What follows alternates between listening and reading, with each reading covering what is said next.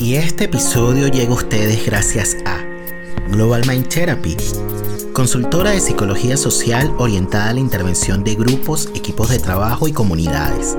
Encuéntralos en las redes sociales como GMT Consultores. Global Mind Therapy, podemos ayudar.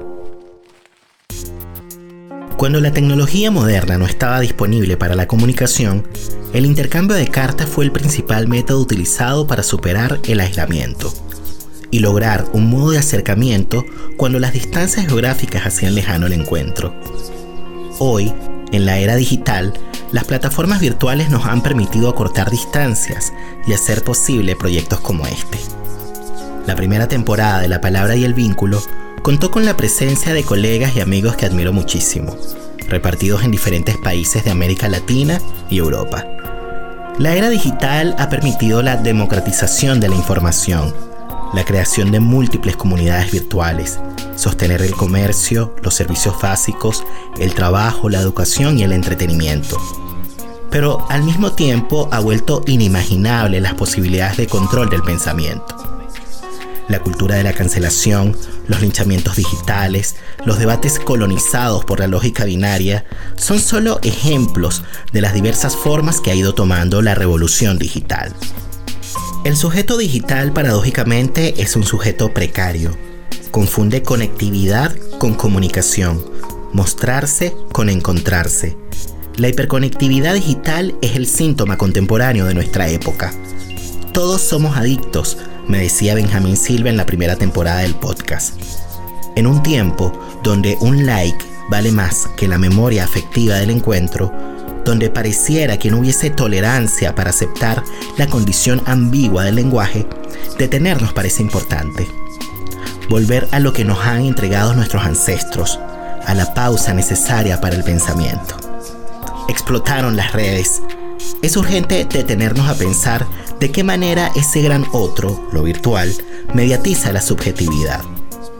¿De qué estamos hechos hoy? ¿En qué estamos deviniendo? ¿De qué manera la saturación de las imágenes a las que estamos expuestos día y noche moldean nuestro yo? ¿Acaso ese gran otro, lo virtual, es también otro origen de lo inconsciente? Es urgente rescatar el campo de la palabra. Es urgente detener la atracción magnética de posiciones polarizadas en las redes sociales, así como me dijo Matías Tabil en la primera temporada de La Palabra y el Vínculo. Lo que iba a suceder en 5 o 10 años pasó en unos meses a propósito de la pandemia.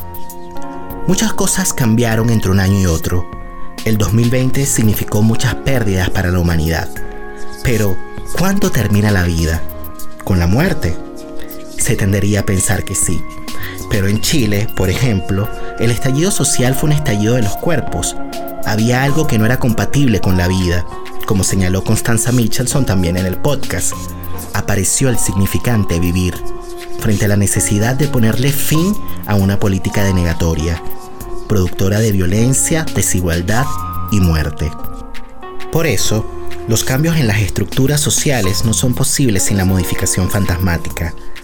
Esto no aplica solo para una familia, sino para una sociedad en su conjunto.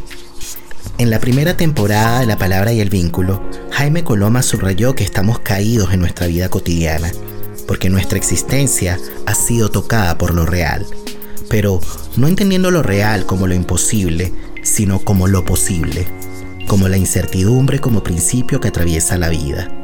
Post pandemia, no solo tendremos el desafío de restablecer la rutina, como señaló Horacio Fueradori también en el podcast, sino de darle lugar a la vida cotidiana habiendo reconocido las pérdidas que dejó el desastre. Finalmente, ¿quién está exento de pérdidas en el mundo contemporáneo del coronavirus? Sean bienvenidos a la segunda temporada de La Palabra y el Vínculo, un espacio donde nos detendremos a pensar, así como nos toca hacer cuando leemos cartas urgentes.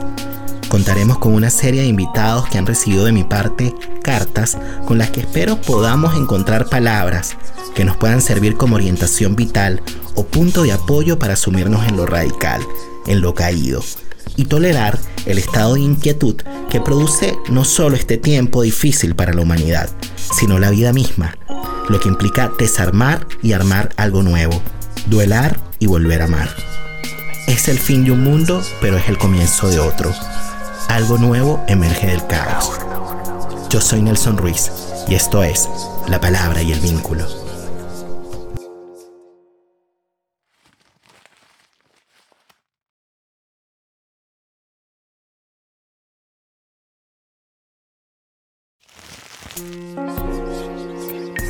La palabra para traer recuerdos y volver donde fuimos felices. La palabra para nombrar el sufrimiento y no enfermarnos. La palabra para encontrar socorro en momentos de angustia. La palabra para compartir las emociones y saber que no estamos solos. La palabra para denunciar el abuso y transformar amargas realidades. La palabra para reconocer el error y hacernos cargo de lo que decimos la palabra para reconocernos como similares en las diferencias, la palabra para nombrar el amor y hacerlo efectivo en el vínculo. Damos la bienvenida a un nuevo episodio del podcast La Palabra y el Vínculo. Hoy nos encontramos con un invitado, yo diría, de honor. Nos encontramos con Marcelo Viñar, que es doctor en medicina, psicoanalista, miembro titular y didacta de la Asociación Psicoanalítica del Uruguay ha sido presidente de la Asociación Psicoanalítica de Uruguay y de la Federación Psicoanalítica de América Latina, FEPAL. Actualmente es miembro en la Junta Directiva de la Asociación Psicoanalítica Internacional, IPA, y ha publicado diversos libros, entre ellos Mundos Adolescentes y Vértigos Civilizatorio, Experiencias Psicoanalíticas en la Actualidad Sociocultural y bueno, yo diría que es un psicoanalista comprometido con lo social, con lo político y con el mundo de los derechos humanos. Yo te doy la bienvenida, Marcelo, ¿cómo estás? Y estoy confinado por la pandemia como todo el mundo y en el sector de población de más riesgo, los viejos es un bicho que se come a los viejos más que a los jóvenes. La pandemia ha sido, digamos, algo que de alguna manera vino como a interrumpir ¿no? un flujo algo que, se estaba generando, ¿no? En la humanidad decíamos que estábamos viviendo de alguna manera una sociedad del rendimiento, que todos estábamos agotados y que estábamos prácticamente en una posición casi que compulsiva, haciendo las cosas como en automático. ¿De qué manera crees tú que nos vino a afectar a todos este tiempo y de qué manera te ha afectado a ti también, pues en lo personal. Eh, hacías alusión, ¿no? A que estabas confinado, ¿no? ¿Cómo ha sido para ti este tiempo, Marcelo? Bueno, de recuperación de tiempos de pausa, de parsimonia, de reflexión sobre, sobre el presente, sobre el futuro, al sujeto posmoderno. Hay autores como, como que nos llaman ávidos consumidores, éramos consumidores de un tiempo voraz, de un tiempo epiléptico, de un tiempo sin pausa, en detrimento de la condición que es propia del ser humano, que es lo que nos define como especies, el de ser seres hablantes y como tales ser capaces de generar una autointerrogación y una autoteorización. Esto es un tema que en, que en la antigüedad se delegaba en la religión o en la biología y hoy día habemos un sector pequeño de la población mundial que nos consideramos agnósticos y que no reconocemos que haya otra manera de pensar esta condición autoteorizante del sentido de la vida más que lo que está en nuestras propias capacidades reflexivas. Lo que es asombroso de la modernidad, además de la aceleración, además de, de las sucesivas revoluciones que llevaron de una sociedad artesanal a una sociedad industrial, el descubrimiento del motor a vapor, el descubrimiento del motor a explosión, el, descubrimiento de la electricidad y finalmente la entrada en la civilización de la revolución digital, que las condiciones para reflexionar sobre quién es el hombre a nivel individual o a nivel colectivo Es decir, que la, pregunta de la primera persona del singular y la primera persona del plural, el yo y el nosotros, se construye y se constituye correlativamente. Eh, la reflexión sobre el sentido de la, la especie humana, hasta donde, hasta donde sabemos y donde presumimos, es la única especie capaz de preguntarse, de generar esta actividad interrogatoria y más que diferenciarnos, como creíamos antaño, por la morfología del cuerpo, por la oposición del pulgar o por la bipedestación, nos diferenciamos de las especies como los animales, nacemos, crecemos, nos reproducimos, nos enfermamos y morimos, pero además el hombre tiene algo que es específico y que lo distingue de toda la escala zoológica, que es como ser hablante en su capacidad de interrogarse, de poseer un pensamiento simbólico, es decir, de estar más allá o de superar o de superar la condición de instantaneidad que presumimos que es, el, es el, ser, el ser humano es el que nace más prematuro, el que nace más dependiente de un entorno protector, mientras que un cachorro de perro o de gato ya tiene conductas parecidas a las del adulto a los pocos días o semanas. Nosotros nacemos cuadriplégicos y afásicos y recién adquirimos las cualidades que definen a la especie a los tres años de edad y mientras tanto en el periodo infans de 0 a 3 años es un periodo de indefensión, de precariedad, de inmadurez que nos hace dependientes de un entorno protector. Y antes creíamos que el ser se constituía y luego se vinculaba. Ya que tú titulaste este encuentro La palabra y el vínculo, antes creíamos que el ser humano se constituía antes de vincularse, ahora sabemos que ese proceso es concomitante, que en realidad el vínculo precede a la existencia, porque si bien a nivel biológico la vida empieza con la penetración del espermatozoide en el óvulo femenino, siempre de antes que ese comienzo biológico hay una leyenda, hay un anhelo, hay el deseo de una pareja humana, en general esto es deseable, aunque no universal, el proyecto de una pareja humana, el deseo de procrear.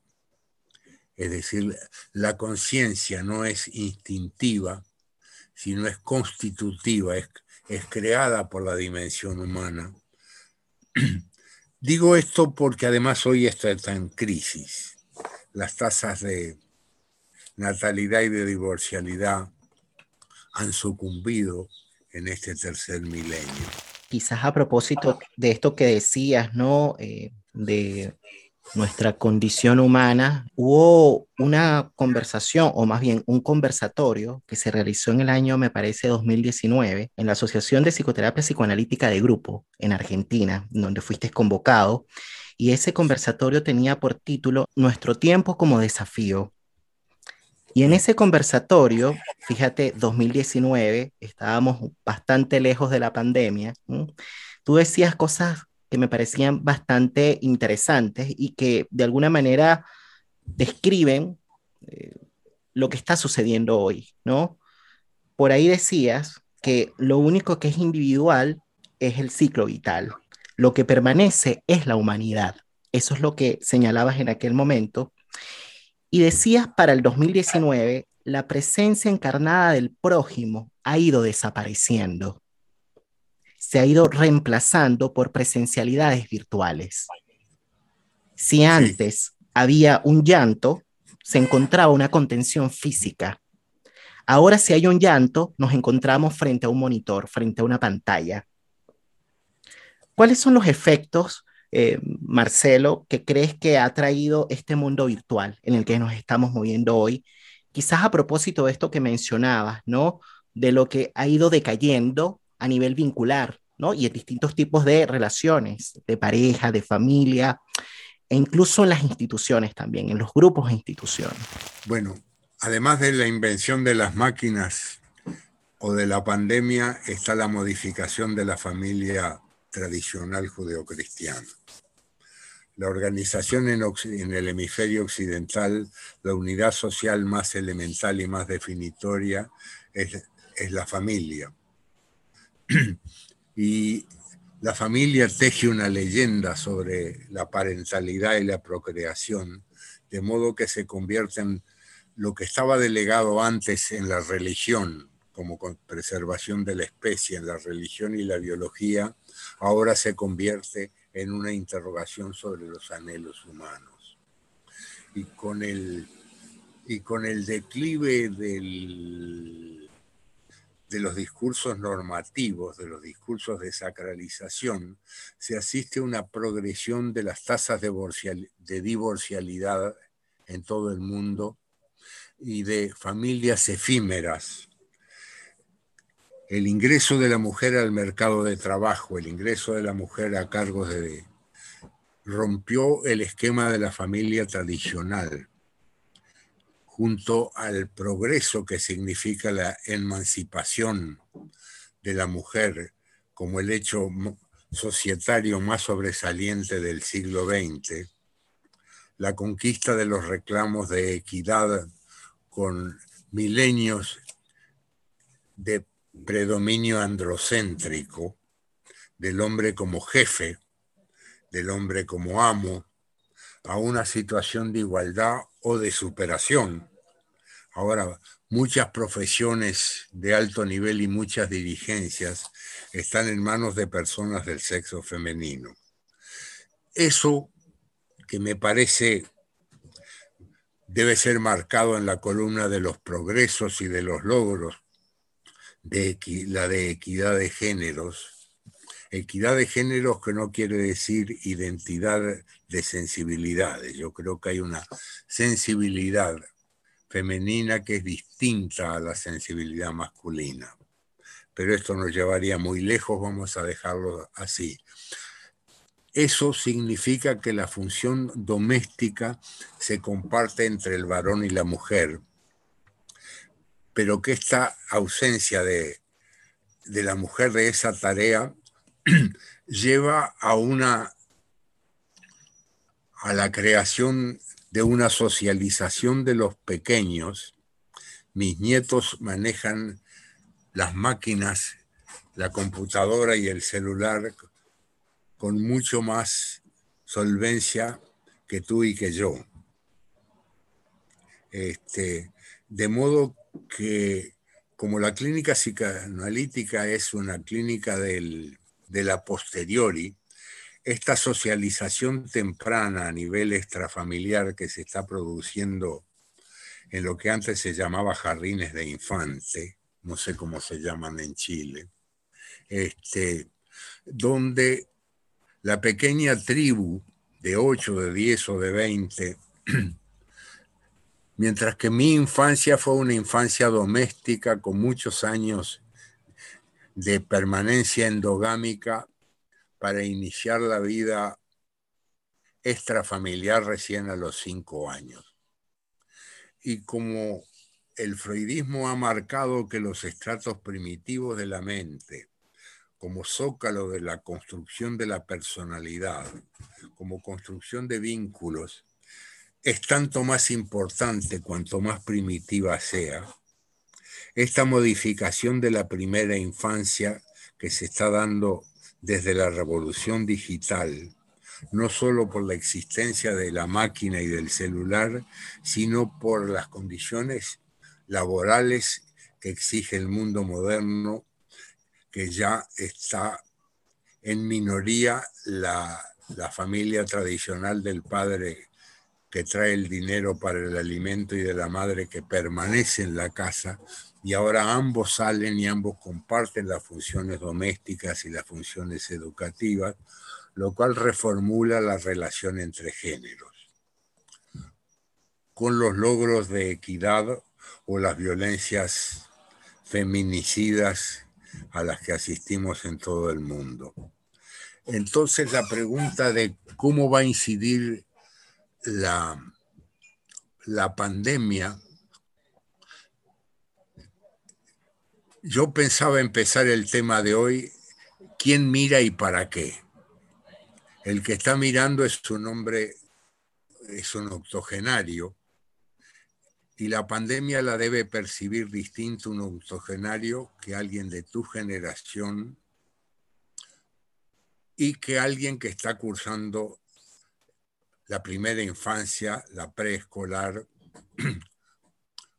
o la adolescencia, Mm. que, es una segunda, que son los dos periodos de más intensa movilidad, los dos periodos más tormentosos en el ciclo vital del individuo humano, es, es el extremo inicial de los 0 a los 3 años y el mundo adolescente de los 13 a los 16, aunque ciertas condiciones artificiales del mundo de hoy prolongan una adolescencia durante la tercera década por problemas de la automatización y de la formación compleja de la educación actual. Claro, pero en ese caso, eh, Marcelo, podríamos entonces pensar que las presencialidades virtuales, ¿no? Eh, que de alguna manera se vinieron a extremar ¿no? con este tiempo de pandemia, porque esto ya se venía dando, ya teníamos años de alguna manera haciendo uso de aplicaciones y de dispositivos que nos permitían la comunicación eh, a distancia, ¿no? Ya existían otros, otras herramientas, por ejemplo, como Skype, ahora se vino a imponer Zoom, ¿no? Como el que más se usa, pero eh, me parece que las nuevas presencialidades virtuales han tenido efectos distintos en las diferentes generaciones, incluso al interior mismo de las mismas generaciones, ¿no? Entonces, pudiésemos darle una vuelta, ¿no? Porque efectivamente eh, hay algo que nos estructura, ¿no? Que podría ser la familia, que podría ser nuestros grupos de pertenencia, pero lo tecnológico también nos está estructurando de alguna manera. Entendido que la, construcción de la personalidad se construye a través de los vínculos, de los lazos sociales, primero intrafamiliares, después microsociales, pero no solo a través de los medios virtuales, sino la, la expansión de la televisión, del discurso científico, del discurso mediático, de la mentira y la posverdad, que sabemos cómo nos afecta a los que tenemos un pensamiento crítico, pero quienes están en el zócalo de la construcción de la verdad, el hecho de la legitimación de la calumnia y de la corrupción va a dar o está dando o va a dar efectos sobre que es mejor generar un espacio de interrogación más que de sanción y de hacer profecías futurológicas. Yo pienso que es importante pensar el futuro, pero con signos de interrogación, no como, como profecías de autocumplimiento. Mm. Que yo quiero adivinar qué va a pasar en el año 2020, en el año. Eso me parece un pseudocientificismo, mm. esa imagenología futurológica, que es deseable hacerlo para tener una carta de navegación, pero con el criterio con el criterio de Colón, que salió de España para descubrir las Indias y descubrió un continente distinto entre, entre el puerto de Palos y las Indias que buscaba. Nosotros está bien que nos interroguemos sobre el futuro, pero con el espíritu de Colón de ver qué se descubre y qué es insólito y nuevo en el mundo de mañana, es decir, que de cómo nos cambia un mundo que cambia a una velocidad vertiginosa. Por algo, el título de mi libro es Vértigo Civilizatorio. Esta velocidad de los cambios es una de las cosas que está ocasionando tal vez más daño en este momento, esta alteración entre los tiempos transitivos de estar conectado con algo y los tiempos reflexivos donde actúa, como dice, como dice Benjamin, el pájaro fantástico del aburrimiento, mm. esa alternancia entre estar haciendo cosas y momentos de pausa reflexiva, está alterada en el momento de hoy, o estuvo alterada, y tal vez esta pandemia, si tiene una lista, es el de imponernos el reaprender a transitar un tiempo más lento, un tiempo con espacios colmados y con espacios de lentitud y de vaciamiento. Esta palabra que utilizaste es aburrimiento, me parece que es muy relevante en este tiempo a propósito de lo que significa permanecer, digamos, en confinamiento, ¿no? Dentro de la casa, en función, digamos, de cuáles son las medidas eh, sanitarias. Pues si pudiésemos pensar, digamos, un poco más la idea del aburrimiento, ¿no? Porque eh, de alguna manera, bueno, eh, las personas han intentado eh, en ese tiempo de cuarentena o en este tiempo de cuarentena buscar la forma de entretenerse, ¿no? Quizás para olvidarse, bueno, de, lo, de, lo, de, de, la realidad. Podríamos pensar el aburrimiento como una condición subjetivante, Marcelo. Como un momento necesario de la existencia psíquica, como un momento de pausa, como un momento de salida del frenesí el antídoto, el, antípoda del, del aburrimiento es el tiempo epiléptico al que nos impulsa la civilización posmoderna.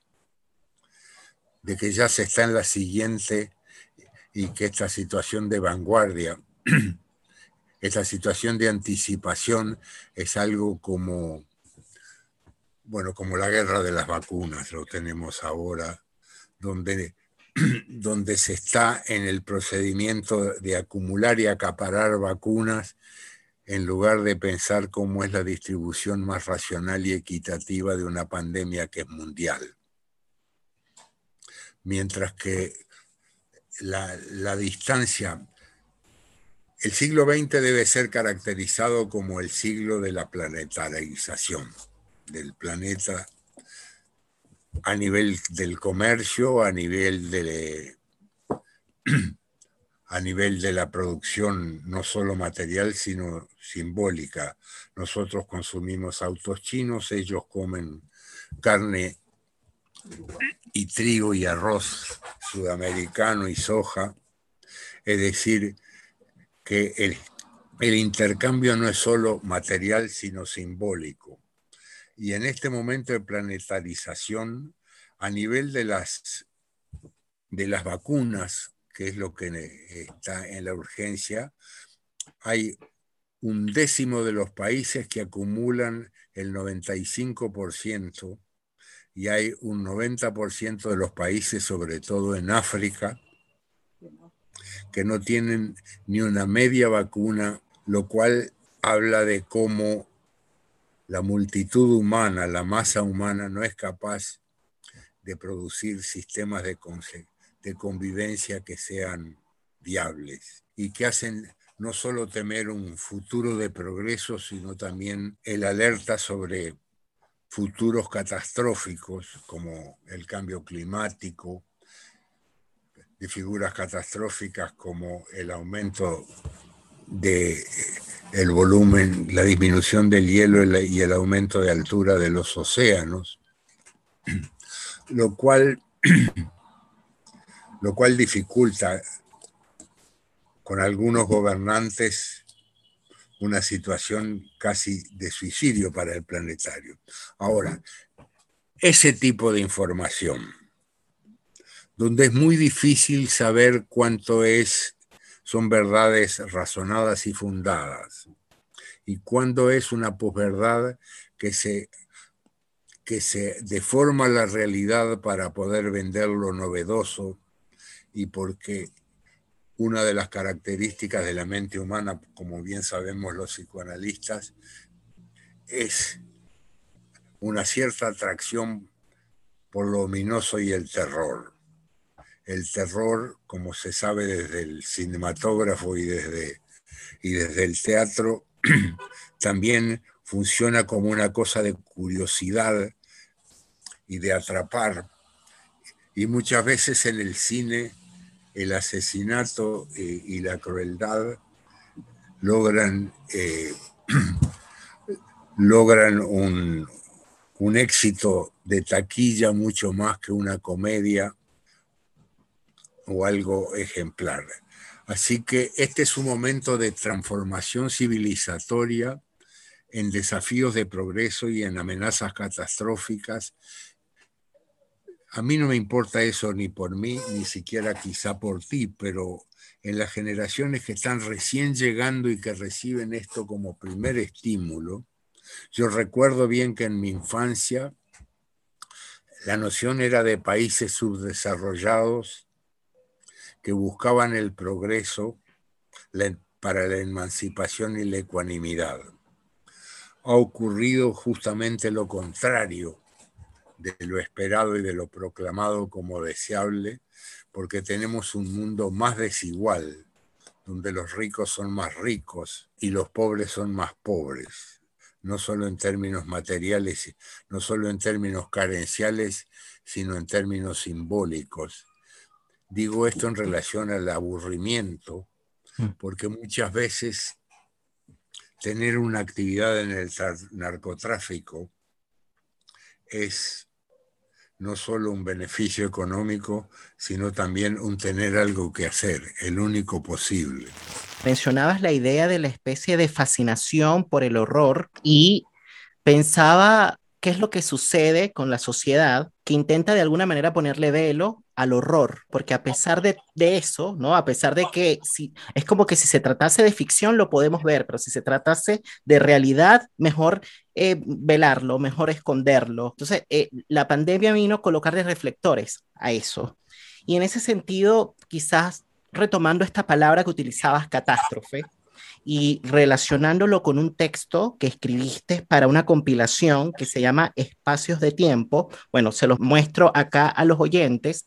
Espacios de Tiempo es un libro que trata sobre la clínica de lo traumático y procesos de simbolización y que fue compilado por Roberto Aceituno. Y hay un artículo escrito por Marcelo Viñar que se titula El enigma del traumatismo extremo, Notas sobre el trauma, la exclusión y su impacto en la subjetividad. ¿Podríamos de alguna manera articular esta idea de la pandemia con su potencial traumático?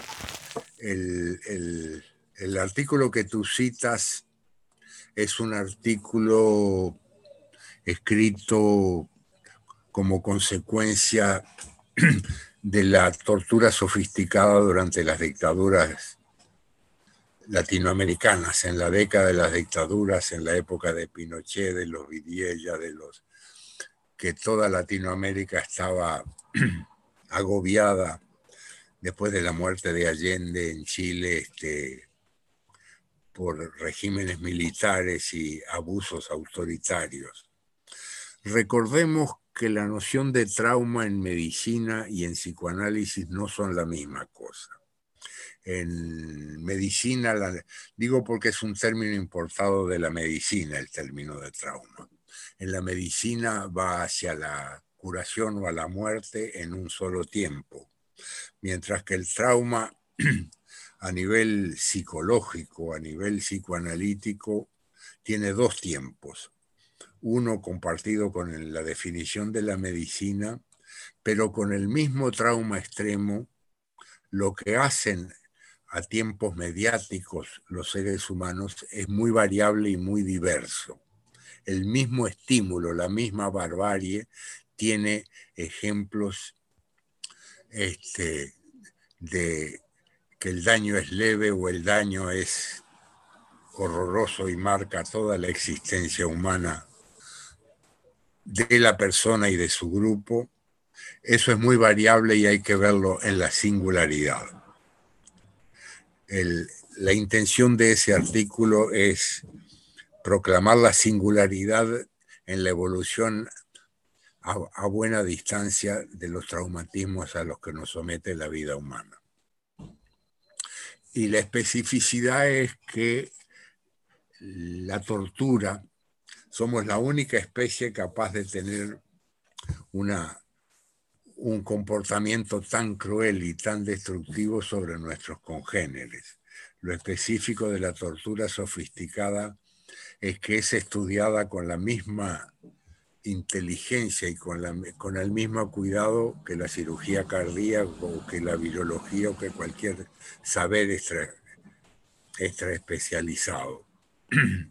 Este, entonces, el, el modo de sostener la especificidad de que es un trauma que tiene su origen en el propósito intencional y deliberado de un semejante que es otro grupo humano el que me quiere destruir, como se vio con el nazismo, como se vio con el estalinismo en el siglo XX, como los dos crímenes colectivos más grandes y como todos los genocidios en que una masa humana, donde las víctimas lo que ven es que no es una catástrofe natural, que promueve algo de solidaridad o mucho de solidaridad, sino la acción de, seres humanos contra otros seres humanos que siempre provoca odio y, venganza.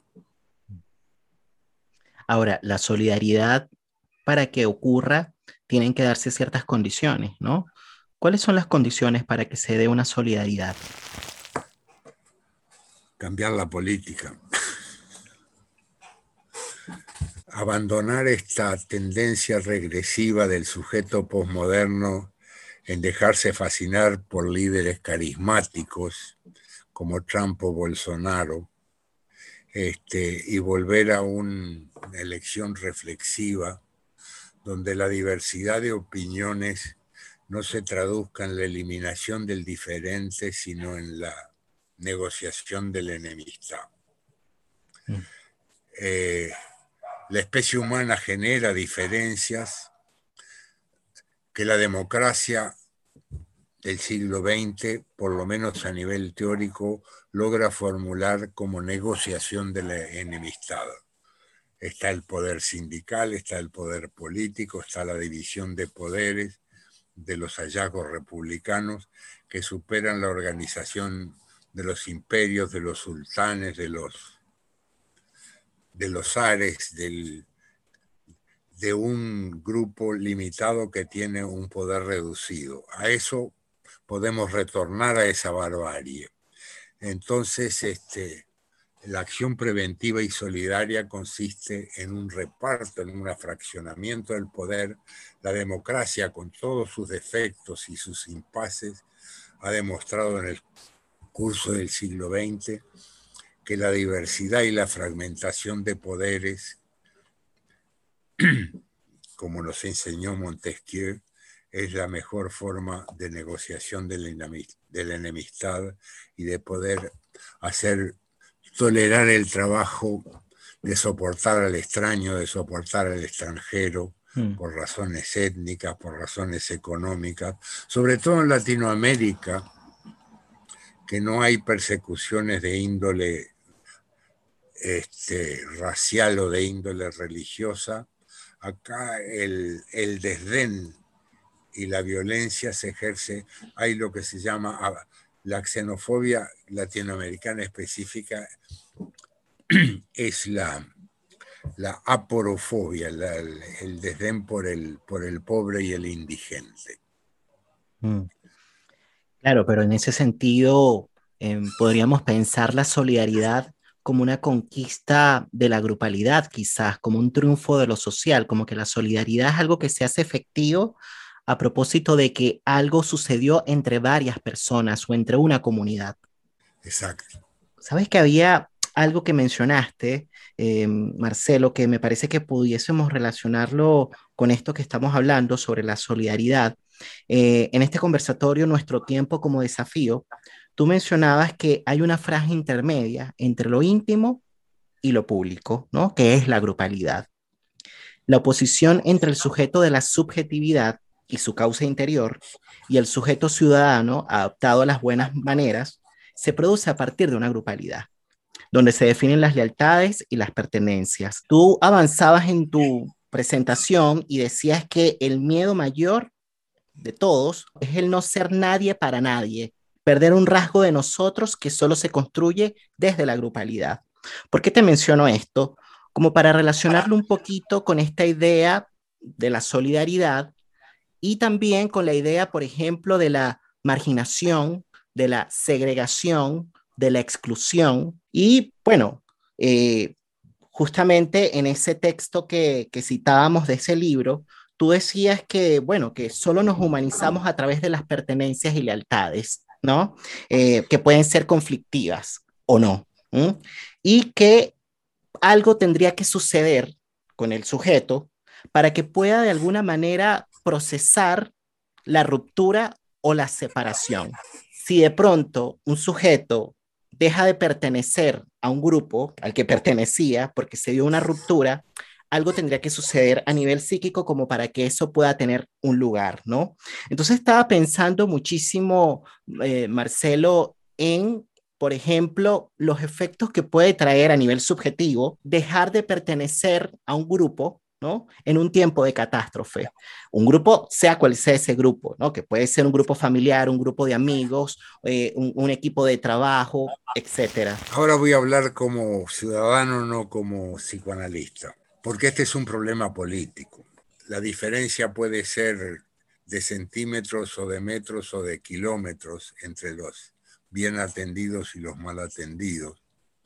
Pero cómo la pandemia vino a interrumpir el, estallido contra la diferencia que hay entre la burguesía y las clases populares en Chile, con la presidencia de Piñera, y luego del fracaso, luego del del pinochetismo y del post-pinochetismo, el restablecimiento de una educación lo más universal y lo más homogénea posible entre clases populares para que la convivencia con gente de, diferentes estratos sociales, de distintas sensibilidades, acorte la distancia entre pobres y ricos me parece la mejor vacuna preventiva contra la violencia social que a la postre se da.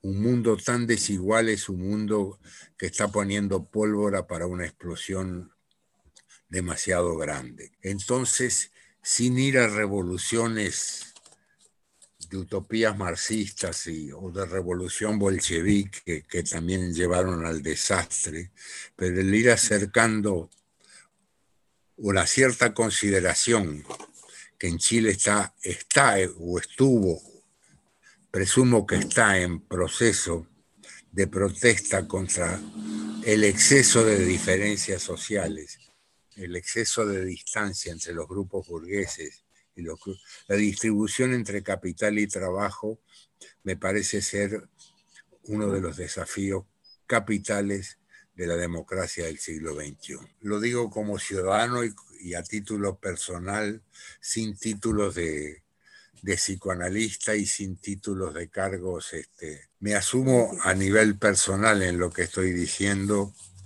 no desde mi especialidad profesional.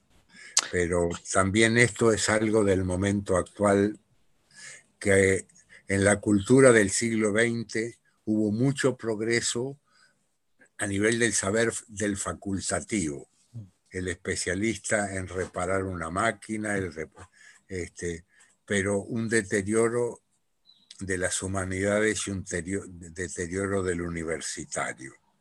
Entonces, el restituir que cada campo específico de especialidad se pueda vincular al espacio político que le es, que está a su costado, me parece también imprescindible de todas las ciencias humanas para politólogos, historiadores, psicoanalistas, psicólogos y educadores. Quizás volviendo entonces a lo que te preguntaba acerca de los efectos que puede traer una ruptura o una separación en un tiempo de catástrofe social y sanitario, eh, más que pensar en los efectos, que pueden ser sí traumáticos, pensar en las condiciones de elaboración, ¿no? Y cuando yo te preguntaba esto, traías esta idea de lo político, ¿no? Que me parece muy interesante porque estás introduciendo otra dimensión de la subjetividad. Es algo así como de alguna manera pensar que, bueno, como que además de quizás hablar desde lo que ocurrió, o además de hablar de lo ocurrido y encontrar quizás un testigo que escuche, también es necesario que algo a nivel eh, social ocurra, ¿no?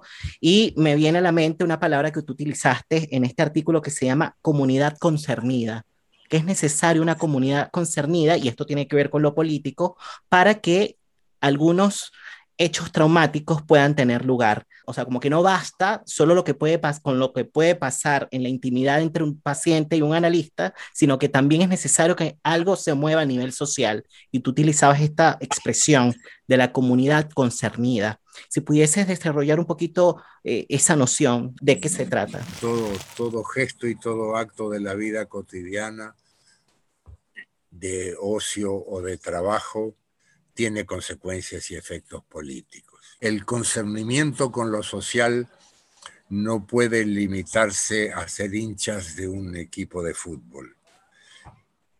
En mi país, la pasión por el fútbol, o en Chile o en Latinoamérica, hay una pasión que lleva a que los jugadores de fútbol más destacados ganen cientos de veces más que los científicos muy destacados o incluso que los políticos.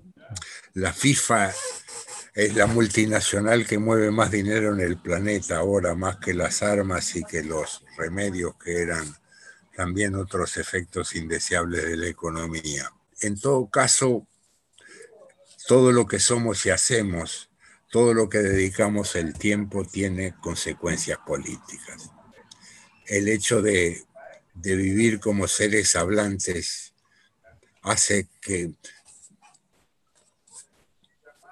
cuando uno inscribe a un nieto o a un hijo en una escuela pública o en una escuela privada o en una escuela costosa, cuando va a un hotel dos estrellas o va a un hotel cinco estrellas, está generando actos políticos de distribución de la riqueza en eso cada, cada quien es éticamente responsable. Quería quizás preguntarte algo ya digamos, un poquito más técnico, ¿no? Relacionado un poco con una pregunta que te hacías, hay un libro en el que participaste que fue compilado por Janine Puyet y René Caes, que se llama Violencia de Estado y Psicoanálisis. Aquí está, para que lo vean los oyentes. Este libro, bueno, fue publicado en el 88 y reeditado en el 2005 y hay un artículo que escribió Marcelo que se titula, bueno, en realidad hay dos exactamente. Hay uno que se llama Violencia Social y Realidad en Psicoanálisis, ¿no? En donde te haces varias preguntas, ¿no? Yo voy a rescatar una, ¿no? Por razones de tiempo y que tiene que ver con, con algo técnico, ¿no? Y que está más bien dirigida esta pregunta, pues, a, a, a los colegas, ¿no? Eh, hay, digamos, una tendencia, digamos, en el psicoanálisis, al menos quizás más tradicional o clásico, a ser bastante eh, no sé si la palabra que me surge es respetuoso, ¿no? Respecto de la abstinencia y la neutralidad, ¿no? Como que estos son dos principios que se tienen que sostener para que pueda de alguna manera operar algo de la función analítica, ¿no? Esto es como que un poco lo que hemos aprendido a propósito de Freud. Pero esto que estamos hablando hoy, ¿no? Que tiene que ver con darle un lugar a la política, con darle un lugar, digamos, a las relaciones de poder, etcétera, de alguna manera interpela también nuestra posición. Tú has hablado de eh, mucho de eso, ¿no? Como que, bueno, no solamente basta con que mantengamos una posición analítica, también hace falta que nos pensemos como ciudadanos, ¿no? ¿Cómo se traduce eso en una escucha, ¿no? ¿Cómo se traduce eso en la intimidad del box, ¿no? En, en ese vínculo que establecemos con el paciente, ¿no? Pensando quizás en esa función de testigo, ¿no? Que tendríamos que asumir, ¿no? Para que algo de lo traumático eh, pueda tener lugar. Bueno, este es un problema Neutralidad y abstinencia son conceptos límites, es decir, hay un principio ético que nos ata a ello y que uno cumple todo lo que puede, pero seguramente, seguramente hay deslices y tropiezos. Yo me analicé con, con analistas cuando existía la clasificación de gente de izquierda y gente de derecha o marxistas y, y neoliberales. Eso cuando hay una confianza recíproca en respetar la alteridad del otro, interrogar las diferencias es a veces más útil escuchar al adversario que al compañero. El compañero no hace sino repetir lo que ya sabemos. El que piensa como yo, si solo me vinculo con la gente que piensa como yo, me empobrezco. Tengo que escuchar a mi adversario, tengo que escuchar a mi extranjero. El extranjero está siempre disponible para escucharlo, para reconocerlo, para tolerarlo, para legitimarlo, no solo en el aspecto político, en el aspecto entre los agnósticos y los creyentes, entre los, entre los que se declaran creyentes católicos, protestantes, musulmanes o judíos. Este, eso la, la condición humana ha permitido la convivencia con los mismos ingredientes se ha podido generar. Yo digo que el término discriminar tiene esas dos acepciones contradictorias. Una es la discriminación para despreciar, para destruir, para reventar. Y otra es la distinción para, para hacer, para depurar con una fineza de semiólogo, de poeta, la complejidad de la condición humana. Entonces, hoy diría que las diferencias y las alteridades son muy importantes de tratar en un proceso terapéutico, respetando las reglas de neutralidad y abstinencia, no induciendo sugestión, yo sé que son utopías y que sugestiones siempre ocurren a pesar nuestro. Felizmente nos confirma que muchas veces la sugestión que promovemos tiene un efecto absolutamente opuesto al que, al que tememos. Entonces que trabajar las diferencias y trabajar los abismos de modos de pensar diferente es una condición necesaria de un buen proceso terapéutico. Claro, de alguna manera eso eh, nos dice que nos, situaríamos en, digamos, en otro registro que no tiene que ver, digamos, con el de la interpretación, haríamos otro tipo de intervención allí. ¿No? Eh, con esto de la clínica de la diferencia, ¿no? Y, mientras decías esto de lo ajeno, me hiciste recordar justamente un artículo que forma parte de ese mismo libro, que fue escrito por Janine Puyet, ¿no? Que, en donde, bueno, que, es titulado De lo ajeno ajenizante a lo ajeno estructurante. Y ella decía justamente que parte, digamos, del proceso analítico eh, tiene que ver con esto de darle un lugar a lo distinto y darle un lugar a lo distinto tiene que ver con escuchar eso ajeno, que lo ajeno no necesariamente remite a la historia, no necesariamente remite al pasado o, o, a la sexualidad infantil, sino que lo ajeno también tiene que ver con algo que se inscribe en el presente. La interpretación alude a un pasado precursor, pero tiene un proyecto prospectivo. Lo que se cambia no es el ayer, sino el mañana. Si algo logramos en un proceso terapéutico, no cambiamos el ayer, sino cambiamos la percepción del ayer para hacer otro mañana menos tonto que el que tuvimos hasta hoy. Así es. Bueno, con esta frase podríamos cerrar. Fíjate que este podcast se llama La palabra y el vínculo eh, para rendir homenaje a personas que han sido significativas ¿no? en nuestras vidas. Eh, a mí me parece que, bueno, eh, con la gran trayectoria que tú tienes, Marcelo, tú has tenido, bueno, relaciones con muchos analistas y, bueno, y profesionales quizás también de otras disciplinas que seguramente han dejado una marca, han dejado una huella en ti, en tu saber, en tu experiencia. Quisiera de pronto quizás que pudiésemos traer digamos, el nombre de alguna persona que te haya marcado especialmente, digamos, en lo que eres hoy? Willy Baranger, José Blecher, Serge Leclerc, Octave Manoni y muchos más que podría nombrar. Y, y bueno, hay que poner un límite de todas las marcas, este, pero uno aprende de, de ciertos maestros por afinidad. Quizás nada más deteniéndonos en José Bleger, bueno, y para quienes nos escuchan, José Bleger es psicólogo, psicoanalista, eh, em, bueno, que justamente fue el que eh, ha escrito bastante sobre el tema de la grupalidad, ¿no? Eh, sobre la simbiosis, sobre la ambigüedad, etcétera, ¿no? ¿Qué marca te dejó José Bleger en especial? Necesitaría varias horas para contestar esa pregunta y estamos muy en el cierre. Ya, ya nombrarlos ha sido una ruptura de reserva. Yo sé que me marcaron. Mi mujer me marcó mucho también. Maren Ulrichsen, que es chilena. Yo soy uruguayo casado con chilena desde hace 60 años. Y, y su presencia y su mi existencia tiene mucho más que ver con ella que con los analistas. Bueno, él es Marcelo Viñar y le doy las gracias por haber estado en este episodio del podcast La Palabra y el Vínculo. No sé si querías decir unas últimas palabras para despedirnos, Marcelo. Que tengan un buen domingo. y que sigamos.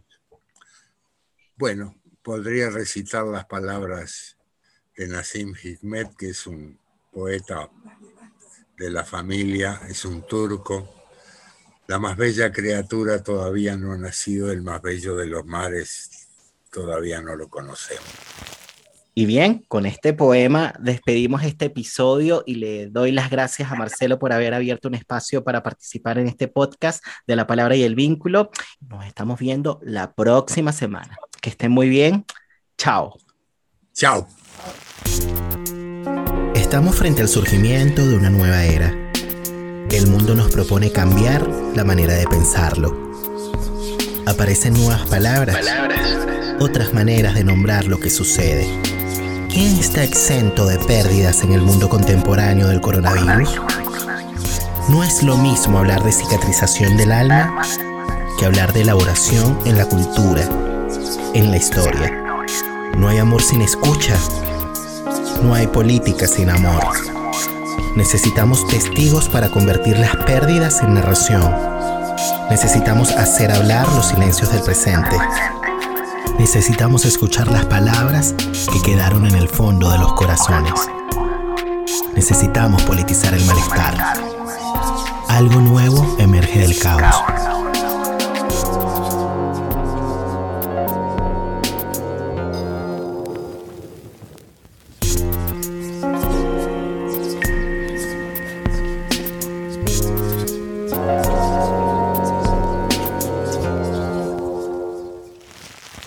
Quise darme unos minutos más para agradecerles a ustedes la compañía. Gracias por estar allí del otro lado de la pantalla.